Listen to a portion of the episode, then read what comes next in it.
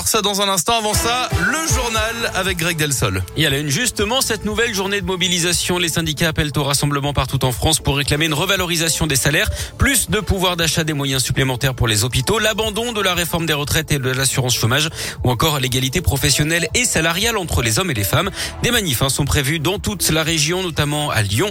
Rendez-vous à 11h devant la manufacture des tabacs. Le cortège prendra ensuite la direction de la place Bellecour.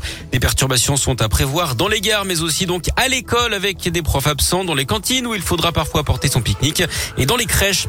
Fin de la galère pour les geeks. La panne générale des réseaux sociaux est finalement résolue. Guillaume, l'ensemble des applis non. du groupe Facebook ont planté hier après-midi. C'était pas un problème de votre téléphone, Facebook, WhatsApp, Instagram ou Messenger. Impossible de se connecter.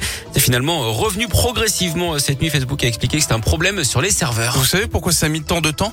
Dites-moi. Parce que les badges des employés de Facebook Ouais. étaient désactivés. Ils pouvaient bah oui, plus, forcément, ils avec pouvaient le plus bug. accéder aux locaux. Ah bah l'horreur. Le, Donc serp- ça a dû être très très rigolo. La technologie, waouh le serpent qui se mord la queue. Ah ouais, de ouf.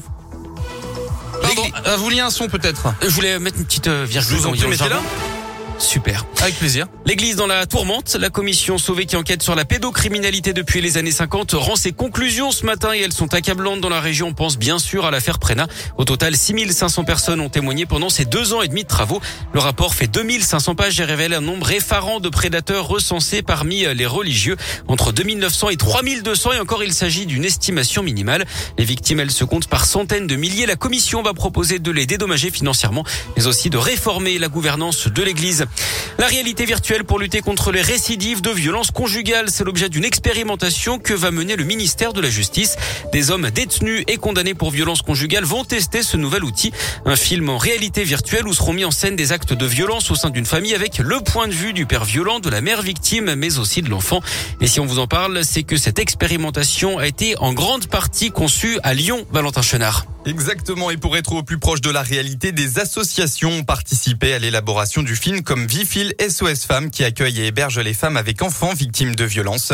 Sa présidente Liliane Daligan mesure l'impact de la réalité virtuelle. Ah, c'est une immersion. On est dedans. On peut penser que l'homme qui va vivre cette euh, réalité virtuelle se rendra compte de ce que ça fait. Il ne pourra pas échapper à ce surgissement d'une telle violence et la peur de l'un et la peur de l'autre. Le test va durer un an et les résultats seront analysés comme nous l'explique Guillaume Claire, fondateur de Reverto, la start-up lyonnaise qui produit l'expérience. Il y a un laboratoire de recherche qui va travailler pour évaluer cette solution auprès des auteurs de violences conjugales. La reconnaissance de la violence, le niveau d'empathie cognitive et voir si c'est un outil qui est pertinent pour un déploiement à plus grande échelle. Coût total pour le ministère de la Justice, 116 000 euros. Dix détenus lyonnais participent à l'expérience. Deux autres groupes le feront à Meaux et à Villepinte en région parisienne. Dans la région, le coup d'envoi du sommet de l'élevage à la Grande Val d'Auvergne à Cournon près de Clermont-Ferrand aujourd'hui. 2000 animaux sont présentés, plus de 1500 exposants réunis jusqu'à vendredi.